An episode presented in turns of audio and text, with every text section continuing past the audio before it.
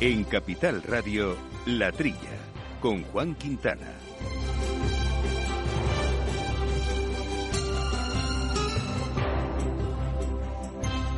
Muy buenos días, gente del campo, y buenos días, amigos eh, del campo y de sus gentes. Bienvenidos a este programa de agricultura, de alimentación, de ganadería, de asuntos agroambientales que tanto nos gustan y que hacemos con Juan Pacañadas armando los controles eh, técnicos y compañeros habituales eh, de micrófono. Jaume Segale, Jauma. Muy buenos días a todos. Y Jesús Moreno en la distancia. Jesús, ¿cómo estamos? Hombre, don Juan, ¿cómo estamos? Muy bien, ¿y vosotros? Muy bien, aquí esperando pues aquí encantados de, de, poder volver a hablar de esto que, tanto nos gusta y eso que la situación es un poquito complicada. Tenemos, eh, en fin, eh, el agüita parece que no llega como, como debe ser y está el sector un poquito nervioso como es todos como es natural. todos nerviosos. Menos mal que se ha convocado la mesa de la sequía que comentaremos ahora unos eh, instantes porque vamos a tratar además del agua y del precio del cereal y de los precios que también perciben los agricultores y los ganaderos otras cuestiones eh, de interés. Por ejemplo, el sector del, del espárrago, una referencia en el espárrago verde, una referencia en Andalucía y que bueno, parece que la producción, las previsiones han bajado bastante. Hablaremos de ello con Miguel Monferrer, que es el secretario provincial de COAGE en Granada. Hay que recordar que Granada es donde está el centro principal de producción de espárrago, de espárrago verde en España. Y vamos a hacer un repaso ya tras dos años desde la salida definitiva del Reino Unido de la Unión Europea a cómo está este mercado para los productos agroalimentarios eh, españoles. Y vamos a contar eh, con la presencia y con la opinión de José Miguel Flavián Erlac, que es el eh, responsable de comercio exterior de la Cámara de Comercio de España en Reino Unido. Bueno, estas y otras cuestiones, también por supuesto nuestra España medio llena con nuestro compañero Pablo Maderuelo, que hoy vamos a hablar de jados. Hay jados, pero en este caso los olivos. ya explicaremos, ya nos explicará. En Aragón, además. Ahí está, se patrocina. Hoy en día se apadrinan muchas cosas. Recuerdo se apadrinaban cerdos, apadrinaban olivos, apadrinaban, bueno, muchas cosas. El cerdo al final te lo comes, claro, es un apadrinamiento un poco. Lo apadrinas, sí. Bueno, te lo metes en la barriga, que no ahí es mal. está, ahí no hay mal que Se aprovecha todo de ahí. En fin, bueno, estas y otras cuestiones que iremos poco a poco desbrozando en nuestro correo electrónico, ya saben, la trilla arroba capitalradio.es.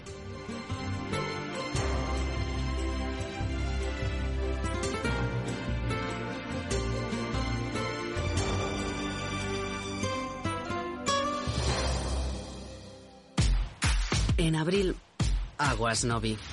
El cambio climático lo ha cambiado todo y los riesgos son más y más imprevistos, como las sequías o el pedrisco. Por eso necesitas un buen seguro agrario que garantice tu tranquilidad. Y ahora es el momento de contratar tu seguro de herbáceos. Agroseguro. Trabaja sobre seguro.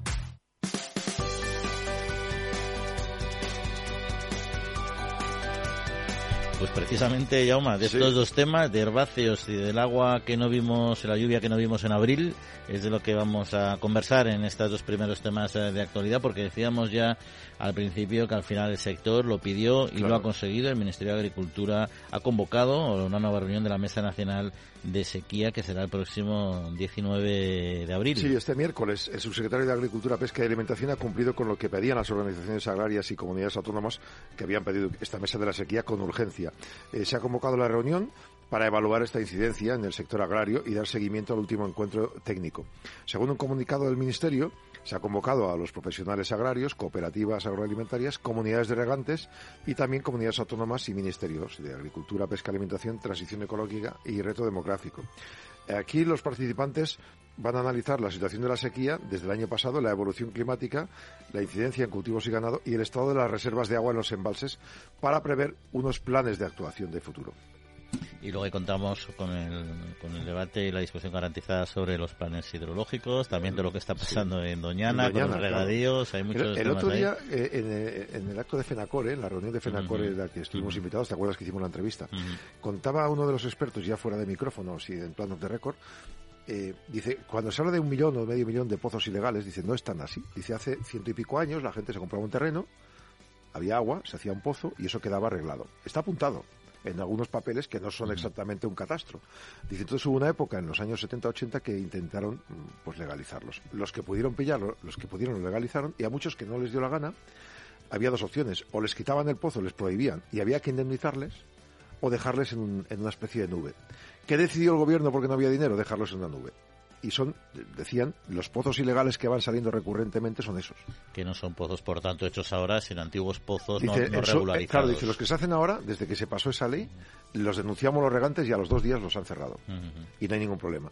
Y muchos de estos son que los permiten, tienen que legalizarlos de alguna forma. ujú. Sí, ahí está, pues eh, herencias, herencia de, de- de Claro. la falta de regulación que había eso antes, lleva, eh, lo de. Doñana, y no solo Doñana, en, en la costa levantina y en muchos sitios, según decían ellos, y en Castilla-La Mancha llevan 50, 60 años con este problema. Sí, sí, sí, sí. Pues mira, interesante, interesante ese dato.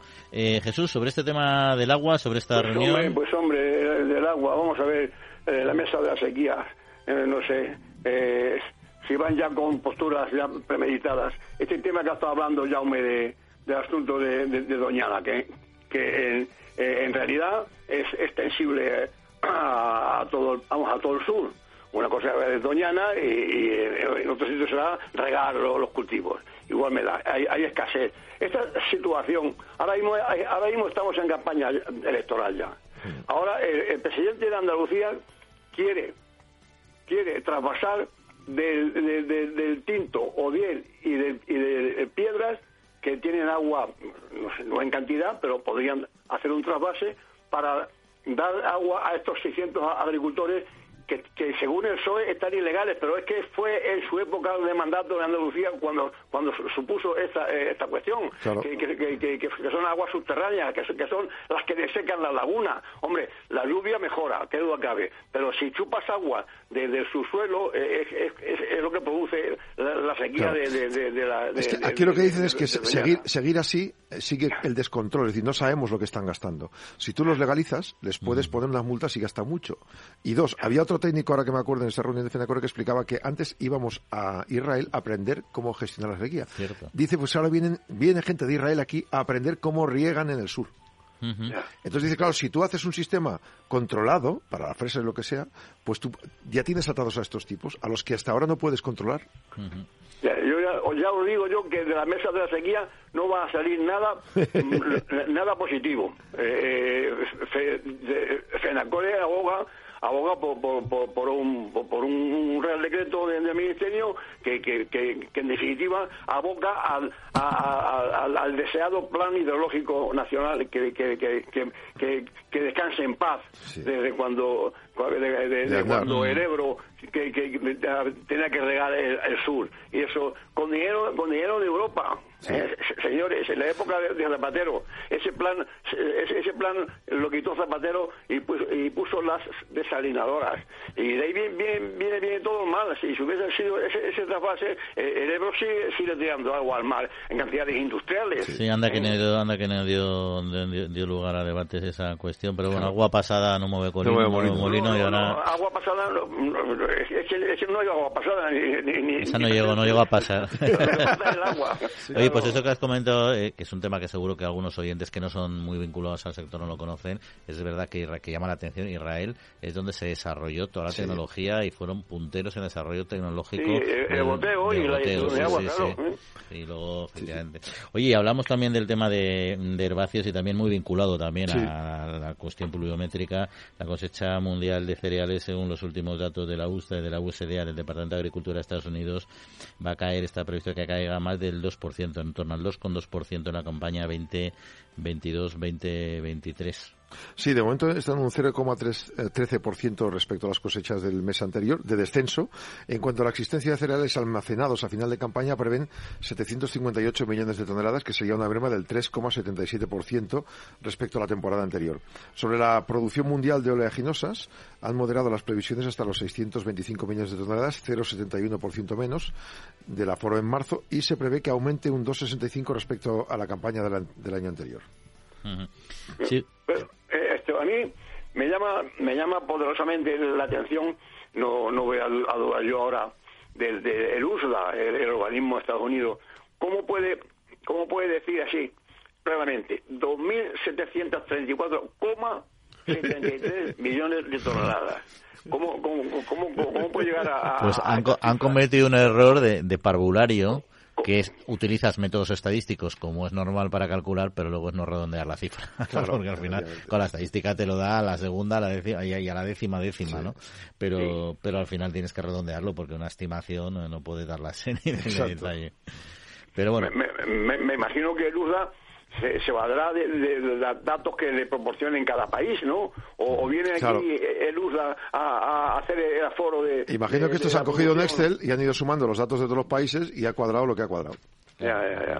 Pero bueno, ahí está. En, todo caso, sí que es verdad que las previsiones de campaña de cereal y de, y de stock se van a se van a reducir. Eso va puede tensionar los eh, los mercados, que al final a los productores les, les viene bien a los productores agrícolas porque al mm. final les elevan el precio en un momento donde los costes están siendo muy altos. Pero es verdad que en el resto de la cadena alimentaria, evidentemente, la encarecen y, y no favorece precisamente la, ralentización de la inflación ni en la línea ganadera ni en la línea agrícola, ¿no? Y en concreto en España además se teme una campaña muy muy dramática si la lluvia no llega, ¿no? En efecto, eso es lo que temen. Si no llueve de inmediato, según el responsable de ACOE, José Manuel Álvarez, de oleaginosas, pues dice que hay una incertidumbre en el sector por la sequía continuada. En las zonas más tardías del cultivo del país, si llueve, se puede subsanar un poco la, situación, pero en la zona de tempranas ya es muy difícil recuperarlo. en, esas zonas tempranas ya está el daño hecho. No, sé si podría mejorar algo, ¿no? Y como no llueva pronto, pronto hablamos de, mes de abril, estas zonas de, de producción más tardía pues también se, van a, resentir. La clave está ahora, como estuvo hace dos años o tres, cuando lo de Ucrania, que, que, sigan pudiendo venir barcos del Mar Negro con los barcos de, o sea, que, Rusia permita, como, como, como, están ahora viniendo barcos de, cereales eh, de Ucrania, ese, del mar sería el menor, por lo menos que, que pudiera entrar grano de allí. Sí, eh, a ver, el tema es la renovación del convenio, pero aún así, claro, se preveía que ese grano de Ucrania fuera a países menos desarrollados, aunque es verdad que España fue de los países que más grano recibió.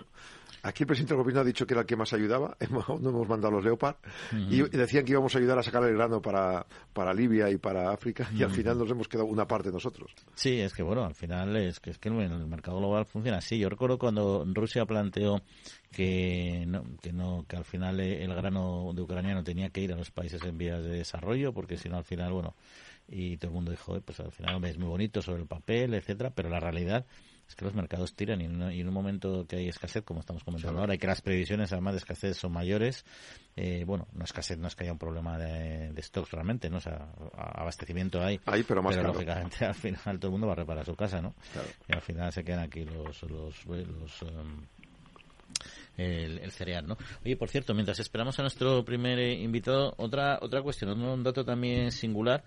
Eh, y hablando precisamente de costes eh, y, de, y de precio de venta en origen, según la información, los precios difundidos que además han sido publicados en el BOE por el Ministerio de Agricultura, Pesca y Alimentación, los índices de precios con referencia a 2015, ha subido en 2022 este índice el 24,5% con respecto a 21 en los productos eh, agrarios. Lo que han cobrado es el índice que mide los precios que, cobran los agricultores. Efectivamente, el 23,68% en productos agrícolas en comparación con el año 21 y en cuanto a los de animales, 25,73%.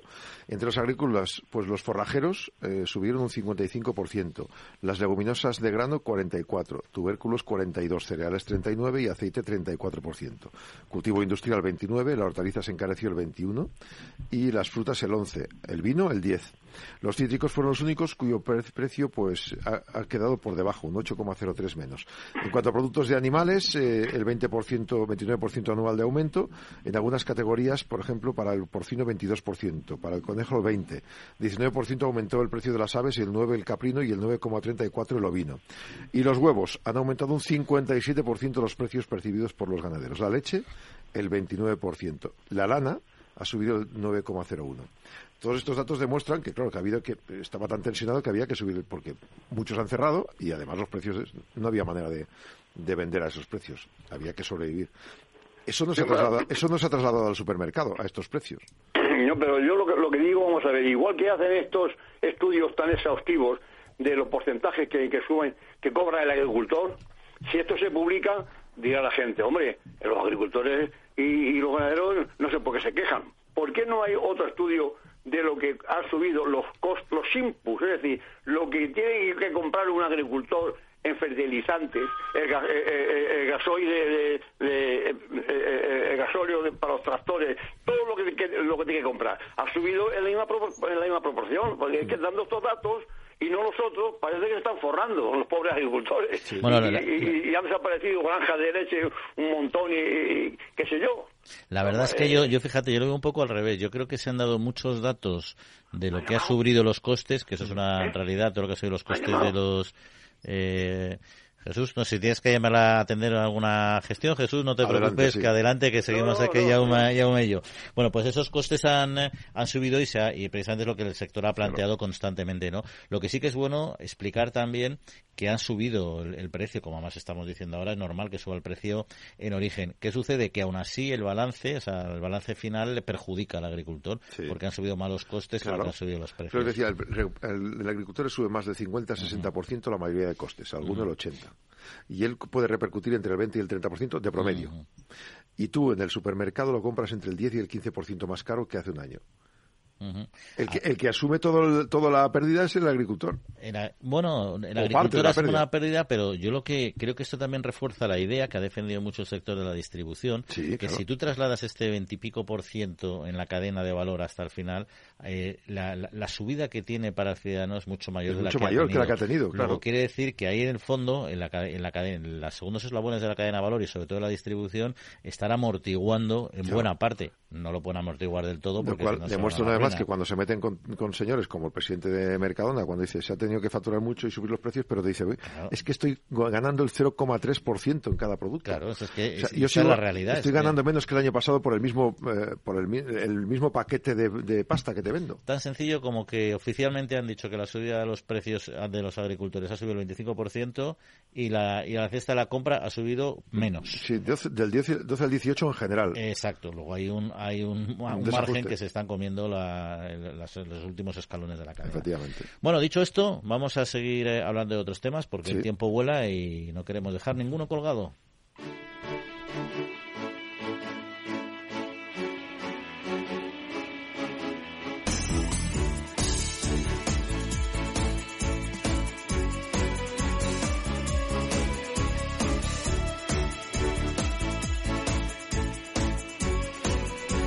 Bueno, pues eh, lo dicho, vamos a entrar en otras cuestiones y vamos a ir ahora a esta España medio llena con estos estupendos reportajes y testimonios que nos trae nuestro compañero eh, Pablo Maderuelo, que hoy, como hemos comentado antes, Jauma, vamos a hablar de ahijados, sobre todo cuando en este caso el ahijado es un elemento, un árbol que tanto nos gusta y tan emblemático como es eh, Olivar. Nos lo va a comentar Pablo en unos instantes. Pablo, muy buenos días. Buenos días, compañeros. Eh, esta semana os hablo desde, desde el terreno. Estoy en la provincia de Teruel. Em, concretamente, estamos ahora en Andorra y tengo conmigo a José Alfredo Martín, que es nuestro protagonista de esta semana. Él em, es uno de los socios fundadores de una iniciativa que ha dado mucho que hablar en estos últimos años. Se llama Apadrina un Olivo. Em, José Alfredo, ¿qué tal? Buenos días. Muy buenos días. Una iniciativa que nace en el año 2014, si no me equivoco. Efectivamente, sí, fue el año 2014 cuando, cuando empezamos con un sueño que era el de recuperar los 100.000 olivos que yacían abandonados en un pueblecito de Teruel que se llama Oliete. Y bueno, pues esos árboles yacían eh, o estaban sin cuidado pues a consecuencia del éxodo rural, ¿no? Y el objetivo del proyecto era conseguir eh, revivir el pueblo en términos de población, generar una economía rural sostenible y, por supuesto, cuidar el ecosistema y la biodiversidad que hay ligados a esos olivares. Han pasado casi 10 años desde que empezasteis. ¿Cómo ha ido evolucionando el proyecto y cómo eh, ha cambiado eh, desde que empezasteis hasta llegar aquí? Sí, la verdad que ha pasado ya, ha pasado tiempo. Parece mentira, ¿no? Nos ha salido alguna cana ya. Pues, eh, mira, cuando empezamos, realmente lo, es un proyecto asociativo, somos una entidad sin ánimo de lucro y lo que hicimos fue un llamamiento a la sociedad. Eh, porque yo creo que todo el mundo sabe que, su pueblo pues está quedando sin población, pero no sé si todo el mundo es consciente de que si sumamos todos los pueblos de España, eh, todo esto qué significa o qué consecuencias puede tener a futuro. Entonces empezamos comunicando, eh, oye, los pueblos de España están viendo este problema que era pues cuando antaño se hablaba tanto de la España vaciada y demás, pero con un cambio que era eh, no todo negativo. Tenemos una solución y si quieres te puedes vincular, ¿no? Que es simplemente apadrinando un olivo, entrando en nuestra web en www.apadrinolivo.org y ahí lo que hicimos fue poner todas las fotos de los olivos abandonados. Cuando un olivo abandonado no da fruto, por lo tanto no hay un agricultor que se pueda hacer cargo de él, entonces necesita de ese padrino, de esa madrina, de esa empresa que, con su aporte económico anual, que es una donación de 60 euros, está, por un lado, viviendo el proceso de recuperación de su árbol y, por otro lado, está permitiendo que nosotros empleemos a gente joven en el pueblo que se pueda quedar, traer nuevas familias, mantener la escuela abierta, mantener servicios. Bueno, en definitiva, eh, crear esa economía rural que permita que Oliete siga abierto en el futuro. Lo que me estás diciendo es interesante. Yo suelo decir que en temas de desarrollo rural hay como una especie de círculo virtuoso en el que si tú rompes ese círculo que previamente puede ser vicioso, eh, de despoblación, si tú lo rompes por algún punto, se genera un cierto efecto dominó. Y es un poco lo que entiendo que estáis buscando. Es decir, a través de la naturaleza, del respeto al medio ambiente, buscar cómo romper el círculo y generar actividad dinamizar las zonas. Exacto, es, es aplicar una nueva lógica a un proceso tradicional y a partir de ahí efectivamente empiezas a pintar otro círculo. Y según vas haciendo te das dando cuenta de qué cosas faltan y qué cosas están surgiendo que son positivas. Por ejemplo, eh, actualmente tenemos 7.000 padrinos y madrinas en un principio pensábamos que esa gente vendría a conocer su olivo, porque detrás de cada olivo el padrino deposita una historia, simboliza algo, entonces se crea un vínculo emocional que es súper potente, pero nunca imaginaríamos que íbamos a recibir casi 3.000 personas anuales por el pueblo a conocer un árbol, a conocer un olivo, ¿no? Y eso eh, es turismo, eso es, eh, eso es economía, eso, eso es que ese padrino va a volver a su trabajo después del fin de semana y le va a contar a sus compañeros, hoy he estado se desencadena una cantidad de cosas positivas eh, eh, por esa acción que ha hecho el padrino que, es, que son brutales, no somos conscientes. Son 3.000 visitantes, eh, nos has hablado un poco de cómo se puede apadrinar un olivo. ¿Tenéis cifras de alguna manera de balance de estos años que nos permitan ver un poco cómo habéis trabajado? Sí, em, en estos 10 años la verdad que hemos hemos ido con un crecimiento muy, muy orgánico, muy progresivo, ¿no? Em, por resumir, somos 7.000 padrinos y madrinas, tenemos empresas relevantes como Endesa, Fundación Telefónica, eh, Reales Seguros que nos apoyan eh, y luego pues, eh, pues el turismo que se genera, son ya 22 puestos de trabajo en Oliete, lo cual significa que estamos recuperando casi 15.000 olivos. Bueno, yo creo que, hemos conseguido crear de la nada un, proyecto con lo que ya había en el territorio, pero simplemente aplicándole una nueva lógica. Estamos en Andorra. Andorra es un pueblo que ha vivido muchos años de la minería ligada al carbón. Aquí había una central térmica cuya chimenea se ha derribado hace pocos meses. Em, aquí estáis participando de un proyecto eh, significativo eh, que va a transformar toda la zona hacia la energía renovable. Vosotros, además, con un proyecto de huertos solares muy ligado a vuestro objetivo principal. Sí, eh, bueno, yo creo que somos un, por, primera vez lo que está sucediendo en Andorra es innovador, es decir, eh, sale la construcción de un parque solar y el Ministerio dice que tiene que haber un proyecto socioeconómico ligado a, esto, a, este proyecto solar, ¿no? Entonces es ahí donde Endesa eh, nos nos descubrimos mutuamente ¿no? y vemos que, hay, que puede haber unas sinergias muy potentes si colaboramos. Entonces, gracias a Endesa, yo creo que, vamos a dar un, saltito, vamos a poder eh, recuperar más olivos, vamos a poder llegar a más gente. Eh, bueno, en definitiva, nos va a permitir, después de estos 10 años de, de, travesía por el desierto, ¿no? de granito a granito, granito a granito, por primera vez tener la oportunidad de hacer el proyecto algo más grande, pero con muchísima lógica y con muchísimo cariño, o sea, sin perder esencia, que es, es lo que a nosotros nos, nos llamó la atención a la hora de vincularnos a esto. Este proyecto en concreto también va a generar puestos de trabajo en los próximos años, en este caso en la comarca de Andorra. Sí, hay un objetivo que es ambicioso, que son, es generar 90 eh, empleos en seis años. Son 90 empleos de diferentes temporalidades, es decir, hay, eh, casi la mitad son trabajos indefinidos, o sea, gente que vamos a lograr fijar al territorio, eh, ligado a nuestra actividad, obviamente, y luego pues un trabajo más de por campañas, como pueda ser poda o recogida la oliva y demás, que, es necesario en el, campo, ¿no? Y, y, bueno, entre todo eso, pues sí que esperamos lograr eh, que todo este empleo que se genere nuevo, que habrá muchas familias que vengan a vivir al territorio, otras que se van a poder quedar en el territorio, pero en definitiva hacer que las raíces se vayan más, más profundas a la tierra para que el futuro sea, sea bueno, pues mejor. Me gusta terminar estas conversaciones eh, preguntándole a la persona con la que estoy hablando por su pueblo, que nos hable de ese pueblo del que eh, eh, debatimos o, sobre el que analizamos en la conversación lo que sucede.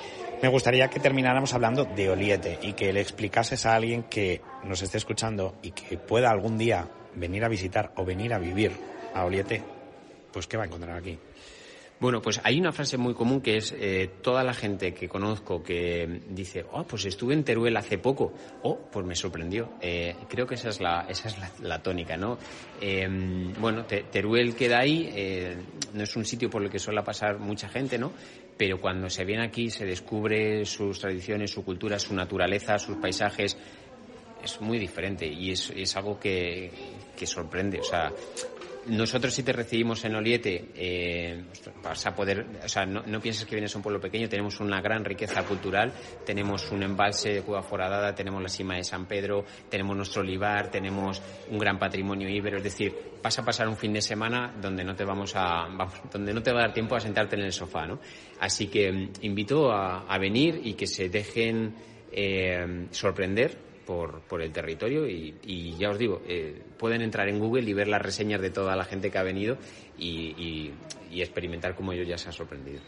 José Alfredo Martín, enhorabuena por el proyecto y gracias por hacer un huequito para, para, que podamos conocerlo. Debo decirte que yo me voy a ir ahora a Oliete a poder conocer in situ el trabajo que estáis haciendo, así que lo voy a poder comprobar de primera mano. Gracias por habernos hecho un huequito. A vosotros por haceros eco del proyecto. Muchísimas gracias. Pues muchas gracias, eh, Pablo. Muchas gracias a los dos, por supuesto. Ahí intentaremos estar y, Pablo, ya nos contarás un poquito todo esto que todo esto que, vas a ver. A Padrino un olivo. A Padrino olivo. A Padrino un programa de radio. Anda, oye, qué buena idea. Apadrina ¿eh? la trilla. Qué buena idea, qué buena idea. Ahí lo dejamos ahí. En plan. que nos den cariño. Oye, claro que sí, como debe ser. Oye, hablando de, de. Bueno, no hablando de eso, pero no tiene nada que ver, cambiando de tema, mejor dicho. Y hablar de cariño, pero es que el hecho de que el número de explotaciones agrarias disminuye en la Unión Europea un 37% en 15 años no es un, Igual dato, es falta de no cariño. es un dato muy cariñoso. Igual es falta de cariño. Eurostat señala que son sobre todo explotaciones mixtas que cultivan y tienen ganado a la vez. ¿no? Eh, eh, las especializadas han tendido a desaparecer. Eh, el número se ha reducido en 2,6 millones entre el 2005 y el 2020. 2,6 millones menos. hay 1,6 millones menos de fincas especializadas en ganadería y casi un millón menos de fincas de, de cultivos. Además, más de la quinta parte, el 22% de las explotaciones de toda la Unión Europea eran ganaderas especializadas eh, la lechería era lo más común, 5% de todas, luego la cría y engorde de vacuno, eh, aves de corral, ovejas, cabras y otros animales de pastoreo. Eh, en el año 20, poco menos de una quinta parte de todas las explotaciones agrícolas eran mixtas. O sea, en términos generales, hay proporciones elevadas de, especialización en cultivos en muchos países, sobre todo de Europa del Este y mediterráneos. las ganaderas especializadas han sido más frecuentes en varios países del noroeste de Europa, como Luxemburgo, Irlanda y los Países Bajos. Pero vamos, han caído muchas. ¿eh? Jesús, manejabas tú este dato, ¿no? Sí, ¿no? Sí, pero a mí me gustaría que, ya que el, Eurostat eh, ha hecho este estudio, me gustaría que lo que nos lo diera por países, ¿no? Porque esta suma eh, que ha hecho de los 27 países, eh, yo creo que procede de sumar cómo ha ido a cada país, ¿no? para ver un poco más en qué zonas y en qué sitios eh, la incidencia de desaparición ha sido más importante. Me, gustaría saber estos datos por países, ¿no? Y, sobre todo a ver cómo quedaría el nuestro. ¿eh? No sé si este estudio... Sí, sí, sí, sí, lo, recoge. Lo recoge. No tengo el dato ahora aquí a mano, pero en España, en España también han, caído en 15 años, ha reducido mucho el número de explotaciones. Lo sabemos por muchas cuestiones, por, por circunstancias del sector, también porque ha habido concentración en el sector lácteo, ha habido concentración de explotaciones. Es verdad que hay sectores que necesitaban concentrarse y todavía les queda más recorrido y eso hemos comentado mucho en este programa que tiene ese doble efecto, ¿no? Desaparece desaparece tejido socioeconómico, mejoras en, eficiencia y en márgenes de, en un momento en que, los márgenes son muy son muy ajustados, ¿no? Si se habla de un 37%, yo creo que no vamos muy lejos de eso en España. Sí, en España se ha reducido también, se ha reducido mucho. Por eso luego muchas veces los datos cuando se habla de la renta global, etcétera, pues eh, varía mucho porque porque también han, han ido disminuyendo el número de agricultores poco a poco en estos 15 años. En fin, es un sector que está ahí un poco, un poco en, evolución, en concentración y también en reducción porque es, eh, está envejecido y hay muchas personas que abandonan el sector. Y muchos jóvenes que no entran. Y, bueno, eso, por supuesto, esos son los grandes retos que tiene. Oye, vamos a cambiar si, si os apetece, porque tenemos ya nuestro, tenemos ya nuestro invitado aquí eh, con nosotros y vamos a preguntarle sobre un sector que nos interesa mucho, que es el del espárrago, el del espárrago verde, que además, según las previsiones, eh, se está reduciendo en una cantidad importante. Es Miguel Monferrer, que es secretario provincial de COAG en Granada. Miguel, muy buenos días. Buenos días, buenos días a todos. Eh, bueno, Granada es un gran productor de espárrago, ¿no? Eh, ¿qué, representa en la, en la economía en la economía local? Bueno, la verdad que Granada es el principal productor de espárrago verde de España. Eh, hay algunas algunas regiones, como puede ser Castilla-La Mancha, Castilla-La Mancha, como todo Guadalajara, Extremadura, pero sí es verdad que Andalucía es la principal productora de, de, de espárrago verde, con 9.000 hectáreas aproximadamente en producción, y Granada representa, o Granada cultiva aproximadamente unas 6.300 hectáreas. O sea que para la provincia de Granada y sobre todo para los pueblos del cinturón de la, de la capital, toda la, todo la área de sobre todo Huetortájar y toda la zona de, de esos pueblos alrededor de Huetortájar donde se implanta el cultivo de, del espárrago, pues la verdad que para, para esos pueblos y para esos eh, ciudadanos, pues la verdad que la economía es muy importante para, mm. para, para ellos porque aproximadamente unos 18.000 empleos que se generan en ese cultivo. Entonces, para esa zona es muy importante el cultivo del espárrago. Y hablamos un 20% de pérdida de producción, si el dato es correcto, en todo caso, una cantidad, una proporción muy importante. ¿A qué, a qué es debido? Pues bueno, la verdad que este año um, las previsiones, sobre todo por la sequía, ¿no? Es verdad que en el mes de el debería haber empezado aproximadamente por el mes de febrero, por ahí cuando se empieza a recolectar, de febrero a junio, eso es la fecha más o menos donde se empieza a recolectar este año, eh, con los fríos intensos que hubo entre enero y febrero, pues la verdad que se retrasó bastante la cosecha, mm, dos o tres semanas aproximadamente, y luego la sequía. La sequía, pues bueno, pues tenemos, estamos inmersos en una sequía, nos está dando el riego, como pasa en toda España, ¿no? Pero es verdad que aquí en la provincia de Granada pues esos cultivos necesitan bastante agua, no se va a dar el riego necesario para poder, eh, bueno, pues para poder saciar lo, que necesita esa planta y se está barajando aproximadamente el 20%. Primero porque se ha empezado más tarde a recolectar y luego con la sequía pues seguramente se disminuirá antes. O sea que aproximadamente de las 33 millones de, de, de, millones de kilos que se puede recolectar o se sigue se está recolectando eh, en, en, la provincia de Granada, pues el 20% se puede perder seguramente. Vamos, ya de hecho, al empezar más tarde y con la sequía que no llueve, porque al final si no, no, no llueve y no podemos darle un riego adicional como se merece la planta o como necesita, pues prácticamente el 20% y es pues bueno pues un dato muy importante y es una pérdida muy importante para sobre todo para los y también para los empleos ¿no? Eh, cifran del Ministerio de Agricultura el cálculo de que el espárrago se está vendiendo a 5,5 euros al kilo en origen eh, estos problemas pueden eh, hacer que suba un poco el precio para paliar un poco la merma? Sí, bueno, la verdad que dependiendo, es verdad que el precio está bien, la verdad que el precio ahora mismo está bien, eh, eh, trae entre tres euros y medio, cuatro euros y medio aproximadamente, dependiendo también las categorías, porque el paraguas tiene bastantes categorías, está entre tres y medio y cuatro euros y medio, que es un precio más o menos lo que necesita ese, ese cultivo para que para que eh, bueno sea rentable porque al final la mano necesita mucha mano de obra y para que sea rentable que puede subir más bueno mm, puede ser no puede ser la verdad que si cuando hay falta pues seguramente puede pero claro, aquí estamos en un mercado que aunque falte, aunque no haya mucho producto, también la verdad que, que tampoco sube demasiado. Puede ser que suba algo, pero que ahora mismo están los precios más o menos como el año pasado. Es verdad que, que en el mes de junio, mediados de mayo, junio, baja un poco porque ya la, la, calidad y la producción se va mermando y ahora mismo por pues, los precios se están manteniendo, pero bueno, vamos a ver, ¿no? La verdad que con el tema de la sequía vamos a ver hasta dónde llegamos, porque la verdad que la falta de agua es un problema muy importante para ese cultivo este año. ¿eh? ¿Y, y, la mano de obra que es esencial en este tipo de, de explotaciones y de cultivos, cómo se está gestionando? ¿Está habiendo problemas?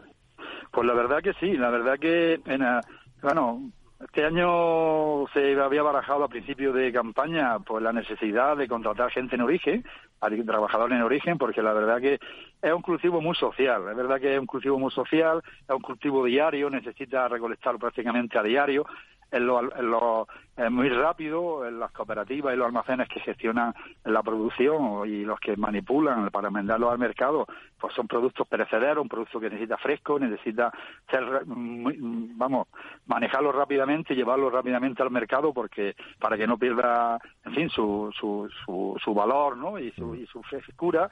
Y la verdad que había momentos, como el año pasado pasó, que, que no había suficientes trabajadores, sobre todo los almacenes, ¿no? Para manipular esto. Entonces, aunque se generan unos 18.000 empleos, la verdad que cuesta mucho trabajo pues bueno, porque hay otras campañas también en otras zonas, esta zona de la costa de Granada que tiene, tiene trabajadores contratados, en fin, entonces se barajó al principio de campaña la necesidad de traer gente en origen, como ya se ha traído otras veces, ¿no?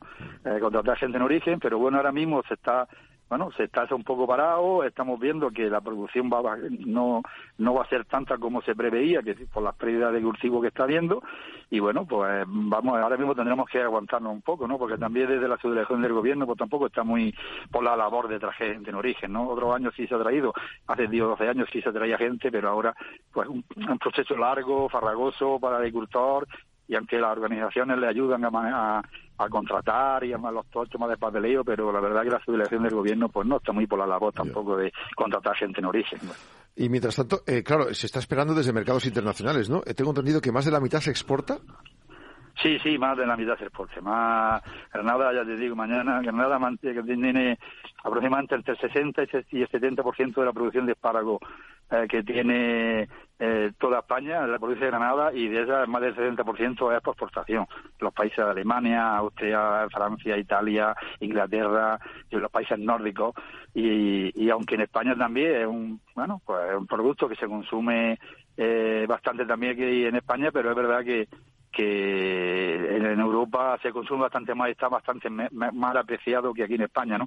Y también es verdad, no, no, no, no podemos engañar, también el poder adquisitivo se paga más o el mercado que hay en Europa pues paga más que aquí en España, entonces se exporta, pues ya te digo, entre el 60, aproximadamente el 60% es para exportación.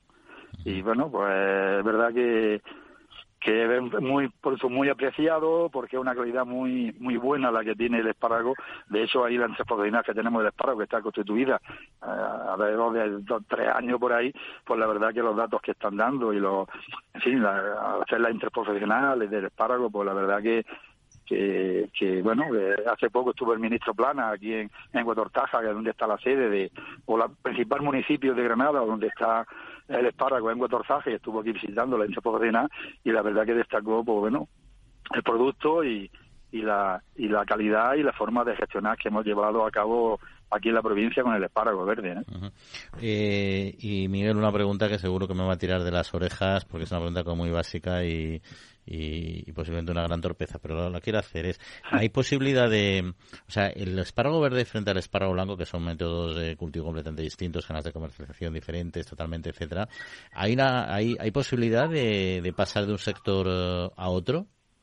¿Pasar espárrago verde a espárrago blanco? No es, no es el mismo espárrago, no es el mismo espárrago. La verdad que el espárrago verde eh, no es la misma variedad que un espárrago, como decimos, en la zona de Navarra, en la zona norte, ¿no? Es distinto, es distinto producto, eh, aunque es de la misma familia, pero es distinto producto. Eh, el espárrago aquí, como se denominaba antiguamente, el espárrago triguero, ¿no? que es el espárrago silvestre, y la verdad que ahora, bueno, pues por las nuevos esquejes, con las nuevas variedades que hay, no es el mismo. Pasarlo del verde al, por el tema del cultivo, me refiero a que los agricultores se pasasen a, a cultivar espárrago blanco pues bueno, no, Granada no es, no es zona o no es zona, no, no, se ha cultivado nunca espárrago blanco. seguramente los agricultores, pues si hiciéramos la iniciativa, lo mismo, lo mismo si seríamos capaces, porque al final los agricultores tenemos una capacidad de tenemos una capacidad de transformarnos bastante importante, no muchas veces por las necesidades.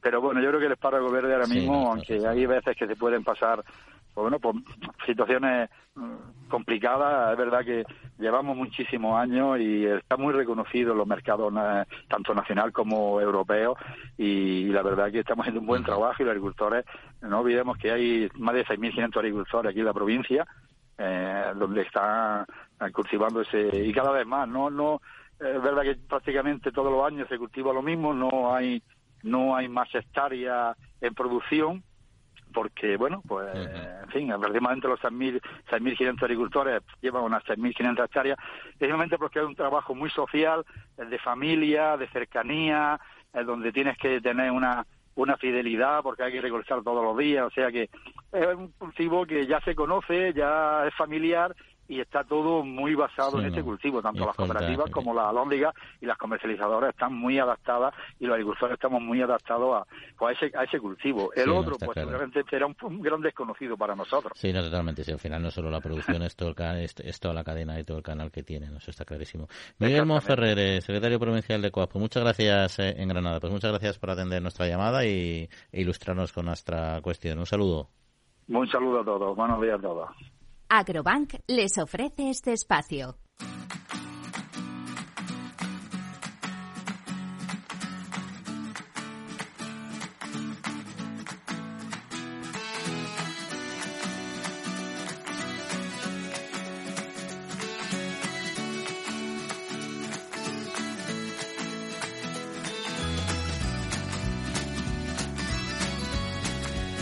Bueno, pues eh, interesante, interesante. Comentamos una noticia, si os parece, antes de cambiar eh, de tercio y vamos a hablar del paro en agricultura, que cayó casi el 2,3% en marzo frente al mes anterior, pero sobre todo eh, respecto a marzo de, del periodo anterior cayó una cantidad todavía en una proporción todavía todavía mayor. Sí, el desempleo en el sector primario ha bajado un 27,5% respecto a marzo del 22, son 43.000 parados menos.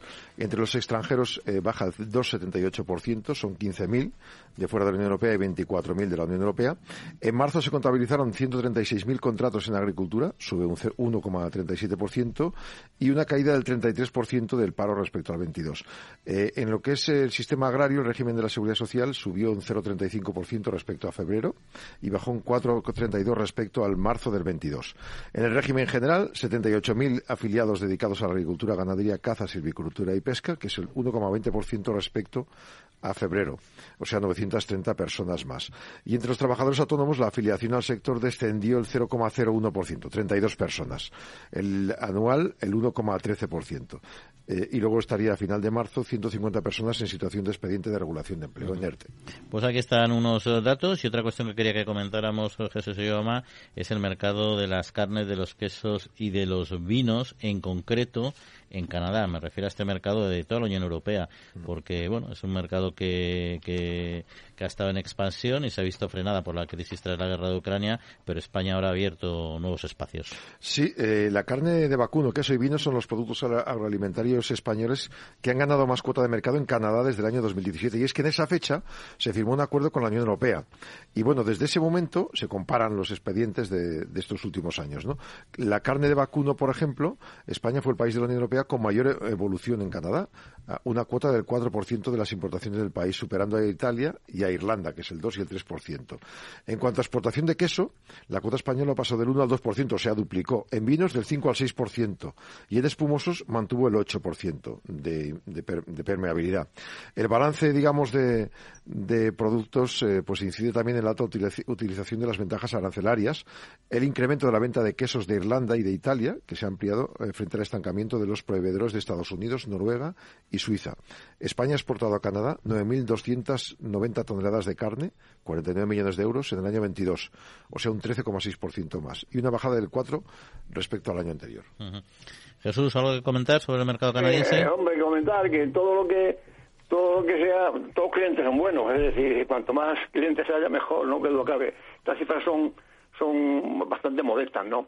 Eh, me ha extrañado más extrañado que por las 9.293 toneladas de carne de vacuno eh, hayan recibido 49 millones de euros. Sale a 5,50 el kilo de carne. Oye, esto, no sé, estos aranceles y estas cosas, como si eso es, si eso es eh, beneficioso para, para, para, el productor que exporta, ¿no? Se, me hace un poco bajo. El dividendo de esos kilos por, por, por lo que han ingresado sale a 5,50 kilos de carne. Me ha llamado la atención, ¿sabes? Mm. O sea Ya, que, claro. eh, cuanto más clientes, mejor, que duda cabe, ¿no? Pero son cifras pequeñas y modestas. Pero a veces, a veces vender a pérdidas no es, sal- no es saludable, ¿verdad? eh, hombre, claro, bueno, eh, Bueno, eh, pero sí. vamos, eh, A, a pérdidas tampoco, pero es verdad que hay mercados en los que las políticas de penetración y de expansión que tienen las grandes compañías, eh, bueno, tienen que abrir sus mercados o consolidarlos y a veces es una cuestión muy, muy, muy estratégica, ¿no? En todo caso, bueno, vamos a hablar también, de, hemos hablado del mercado canadiense, ahora vamos a hablar del mercado eh, británico, pero va a ser en unos instantes. Agrobank les ha ofrecido este espacio.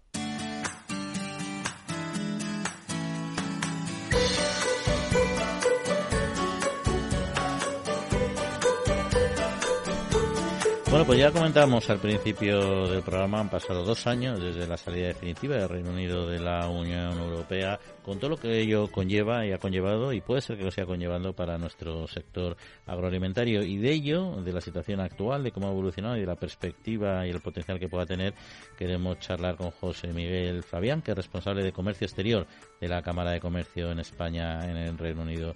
José Miguel, muy buenos días. Hola, muy buenos días. Y bienvenido. Pues, eh, ¿qué, representa en la, en la actualidad este mercado para las exportaciones de alimentos y, bebidas españoles?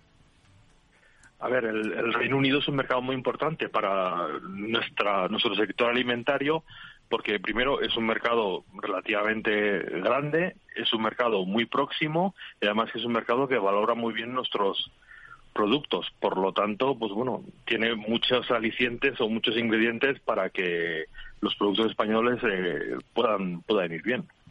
Y, y desde la salida de Reino Unido, eh, ¿cómo ha evolucionado, cómo, cómo ha variado ese mercado español en, en este territorio?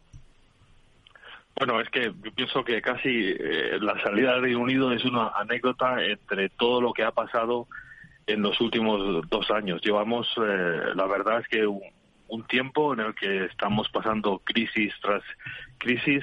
Eh, primero, pues bueno, el, el Brexit, ¿no? Y los cambios que supuso esto a la hora de, de- de considerar el Reino Unido como un mercado, pues como un tercer país, ¿no? Ya no es, ya no era mercado único, sino que había que exportar al Reino Unido, pues aplicando un poco los mismos procesos que cuando pues se exporta a Estados Unidos o, a cualquier país sudamericano.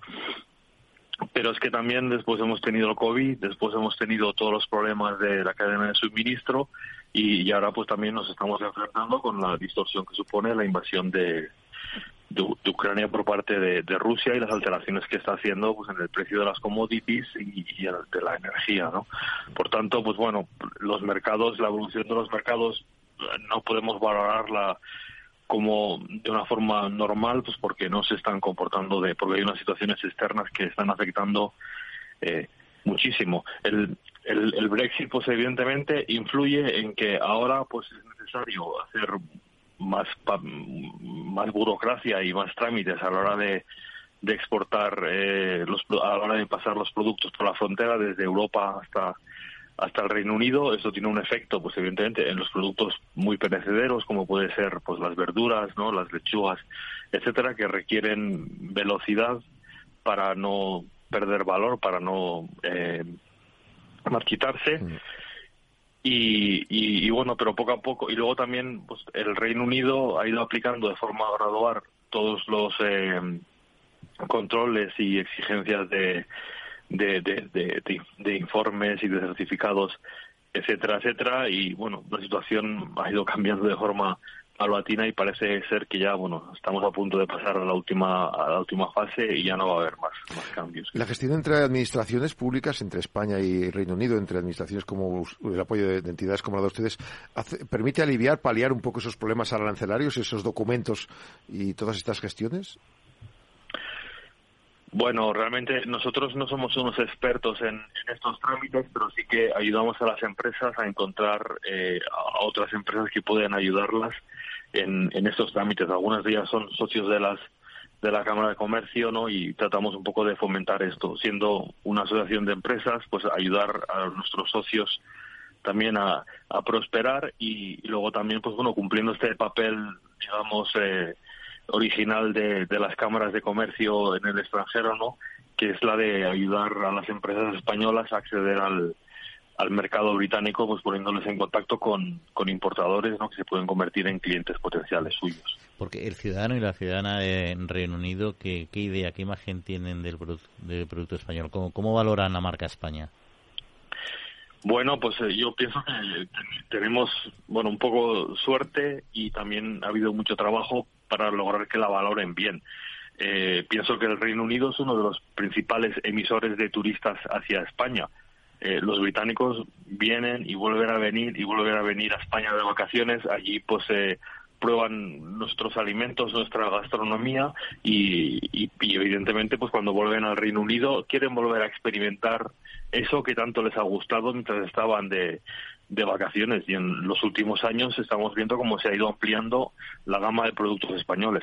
Al principio éramos muy fuertes en hortalizas y frutas, eh, por ejemplo, pues bueno, ahora eh, tomates, pimientos, calabaz, eh, perdón, pinos, etcétera, son principalmente en gran proporción españoles y luego en verano pues tenemos toda la fruta de, de, hueso, ¿no? El vino también es muy importante y luego pues poco a poco se ha ido ampliando un poco pues eh, otros productos, otras especialidades como puede ser el pimentón, eh, productos cárnicos pues eh, como chorizo, jamón, etcétera, ya y, y, queso, ¿no? Que prácticamente pues en la total en, el, conjunto de la gran distribución, pues todos tienen muchos productos españoles ya. Lo que pasa es que no todo ya humano, todo sabe igual cuando uno está eh, con los solecitos en la playita, todo te sabe mucho mejor. Luego te lo tomas ahí otra vez en tu casa. Bueno, La, morriña, ¿verdad, José Miguel? no, no, no hurguemos en la herida. sí, sí, es un poco, es un poco mala. De, sí, mala leche. Bueno, bueno, eso me permite. bueno, no pasa nada. Y, José Miguel, ¿cuál es el, el potencial que veis desde la Cámara a los productos agroalimentarios españoles? ¿Qué capacidad de crecimiento pueden tener en, en, el contexto de todas estas circunstancias cambiantes y complejas que estamos viviendo? Pues bueno, yo pienso que lo vemos de forma muy muy positiva. Primero, hay que tener, en cuenta que es un mercado muy complicado porque es que aquí vienen las mejores empresas de todo el mundo a vender. Por ejemplo, en, en, en, vino tienes vinos de todo el mundo y, y, grandes bodegas con, con, mucho presupuesto de marketing y con productos de mucha calidad. Entonces es una pelea realmente muy dura. Pero también, pues como comentaba antes, es, somos un país de, de, alta calidad alimentaria. Estamos muy cerca. Ellos nos eligen como destino turístico y, y aprueban nuestros productos. Y además tenemos una industria alimentaria fenomenal que trabaja muy bien con el gran consumo español, las empresas de la gran distribución españolas, que son tan exigentes o más como las británicas, y esto también hace que las empresas españolas estén muy preparadas para afrontar este mercado tan, tan competitivo.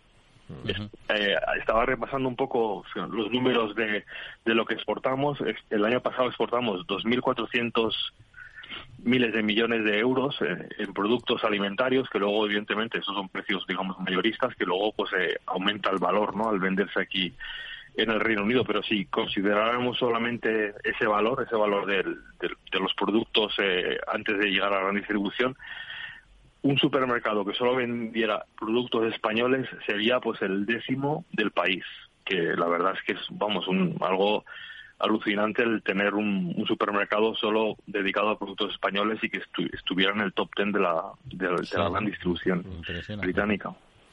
Impresiona ese dato, sí, sí. Pues mira, fenomenal. Esas son buenas cuestiones. José Miguel Flavián, responsable de comercio exterior de la Cámara de Comercio en España, en el Reino Unido. Pues muchas gracias por atender eh, nuestra llamada y que pase un buen día. Venga, gracias. Igualmente. Hasta pronto. En Agrobank queremos ayudarte con los trámites de la PAC o anticipándote las ayudas cuando lo necesites. Además, hasta el 15 de junio, si solicitas un anticipo superior a 3.000 euros, te llevas un dron de última generación, 5.000 unidades. Infórmate en caixabank.es barra agrobank.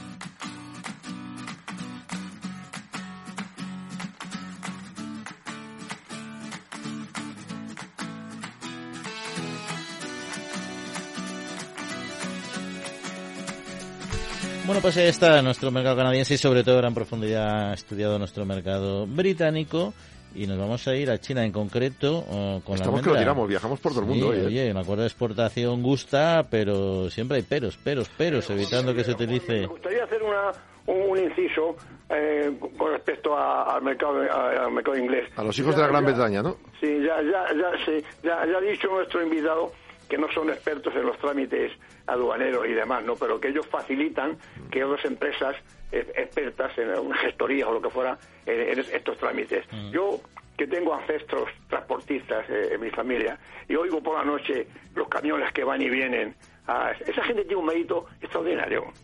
Oye, Poner, poner las lechugas y los pimientos eh, en el mercado inglés cuestan 15 o 20 horas de, de- de- de- de un tío eh, al volante, por el día, por la noche. Y, y esta gente se quejaba al principio del Brexit de que los trámites, ya ha dicho él, ¿no? Que al principio era, al principio y ahora, ¿no? Era como exportar a un tercer país, ¿no? Cuando vino el Brexit. Y se quejaban los transportistas que estaban varias horas en aduana con una serie de certificados y de papeleo tal, que, es- que eso le, le- le daba un, un trabajo plus y demás. Tienen un mérito extraordinario los cientos o miles de camiones que sitúan en toda Europa, pero ahora en- nos, nos referimos a, a- a- al Reino Unido, los productos frescos allí todos los días. Y les daba, era, es- Eso tiene un mérito extraordinario. y era enfrentarse a, esa, pa- a esos trámites, que una pérdida de tiempo, por, por lo Claro. tanto una pérdida de ingresos, que también Claro. hay que contar con... un- Tienes el camión parado ahí, sí, te- sí. no llega el papel. Se, Se tarda, son horas de trabajo. Acuérdate del la- las colas de camiones en la frontera en La cantidad de dinero- Nochebuena. La cantidad de dinero que se perdió ahí, porque el tiempo de, esta, de esta gente es dinero, lógicamente, ¿no? Pero bueno, pues mucha mucha razón, bien hecho ese apunte, Jesús. Y volvemos eh, a China, vale, se exporta bien, pero, Sí. pero, pero, pero, lo que no quieren es que vuelvan aquí esas almendras, ¿no? La Unión de Uniones Agricultores y Ganaderos han dicho, bueno, está muy bien este acuerdo de explotación con China, unas 50.000 toneladas en el horizonte hasta el 25, 90.000 hasta el año 32, perfecto.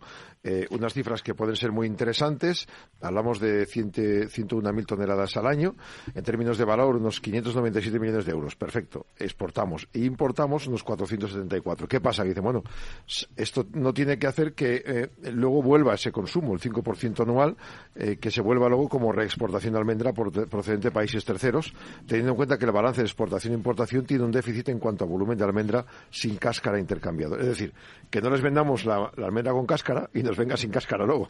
Sí, o que se reenvíe a otros países. Es verdad Sí. que, bueno, que nosotros también tenemos que hacer nuestro esfuerzo de transformación, ¿no? Porque la reexportación es una práctica muy habitual Sí, en muchos claro. sectores. Al final ellos consiguen más barata, la transforman y la y la venden y sacan un valor añadido, incluso la venden en la misma a mayor precio lo que lo venderíamos nosotros, ¿no? O sea. Pero bueno, yo no sé si China- igual, no sé igual- cómo- igual el proceso de transformación le cuesta más barato. Entonces Ya, dice, vale, está, si yo quiero ir al mercado con mi almendra transformada, me llega el chino con mi almendra y me le ha costado más barato el proceso. Totalmente, sí, sí, eso está claro. Eh, Otro, otro, otro, o- otra, o- otra China en el camino. Y, y, hablando de China, qué difícil es exportar a ese país. Luego tengo una, una experiencia de, con unos vinos. Vino, vino un señor de, de China, eh, eh, importador, ¿no? No era chino, era un, un europeo experto en vinos y, y- y importador de vinos españoles. Hicimos una cata de vinos tintos que era lo que quería. Calidad-precio, pues eh, idóneo para la exportación, nada. Eh, eligió unos vinos. Eh, mandamos una caja de 12 botellas, vamos, mandamos la, la bodega que, la que yo asesoraba. Mandamos una, una caja de, de 12 botellas de diferentes tipos de, de vino este y ni contestaron. Hmm. O sea que sí, ni, ni- ni contestan. Se lo bebieron y dijeron, lo, lo vendo a otro país. tiene más oferta y, y dice, "Bueno, esto no, no interesa. Es dificilísimo lo de China. Tiene, tiene mucho mérito para, para mí los que exportan a China productos, ¿no? Oye, pues no- nos queda un minutillo nada más, eh, eh, pero hay un tema que se me gustaría que comentaras, al menos para que conocieran, que es, es local, es regional, es en La Rioja, ¿no? Pero es este tic-track. Sí, un camión, un camión, un vehículo equipado con medios tecnológicos que ha promovido a Saja y a Ertic, en- con el que van a los pueblos eh, para hablar de, en el proyecto Rurales, Agrarios, Digitales y Sostenibles, precisamente de digitalización a la gente que vive en cada pueblo. Eh, se atiende a todos los agricultores, hay una página web también del Tic Track y bueno, la idea es visitar eh, pues más de 50 países, más de 50 pueblos eh, y, y se van a hacer unas 200 encuestas que van a permitir conocer pues qué niveles básico, medio o alto qué niveles hay de, de- de generación de nuevas tecnologías dentro de, por ejemplo, bodegas o otros sistemas agrarios. Sí, está bien. Ya los lo, pueblos. lo ideal sería que además del tic-track fueran acompañados de un food track y entonces ya, Ya, sería, perfecto. sería un, un gran gancho, un gran gancho para la gente, ¿no? Porque no, es verdad que la digitalización es... Con una copa de vino y un, y un- y un pincho seguro que todos aprenden, ¿eh? Sí, sí, sí, sí. No sé, Jesús, tú esto llega a los camiones ahí con las tecnologías y tal, de un sitio a otro. No, no, me, me recuerda, hombre, me recuerda, así, por, por encima, ¿no? Eh, una época en la que no había el vino casi, en la mancha en general, eh, no, el vino no se embotellaba en todos sitios porque era poner una embotelladora y, y se, se ideó una, una, una furgoneta, un, un camión con una embotelladora móvil que iba de bodega en bodega, que, con una, una programación prevista, y tal día a tal bodega, y allí eh, envasaban el vino de esa bodega. La, la, la idea, ahora me, me, me, me la recuerda este, Sí, tiene- eh, esta furgoneta que Tiene, va... tiene, tiene La una furgoneta aire, del amor. tiene una aire, ya A está, ahí TICs. está. Pues con esta furgonetita nos vamos a despedir porque se nos va Arráncala. acabando el tiempo. Vamos a agradecer a Juan Cañadas, como siempre, el control técnico. Oye, Jesús, que pases buena semanita. Y que llueva, y que llueva. Que llueva, la Virgen de la Cueva. Te voy a poner a sí. cantar y verás como diluvia. Vamos a ver, vamos a ver. Ya hasta luego. Hasta luego. Y a, todos, y Adiós, a todos ustedes que nos escuchan, que pasen muy buena semanita y cuídense. Hasta la próxima semana, en siete días volvemos a estar con ustedes. Un saludo.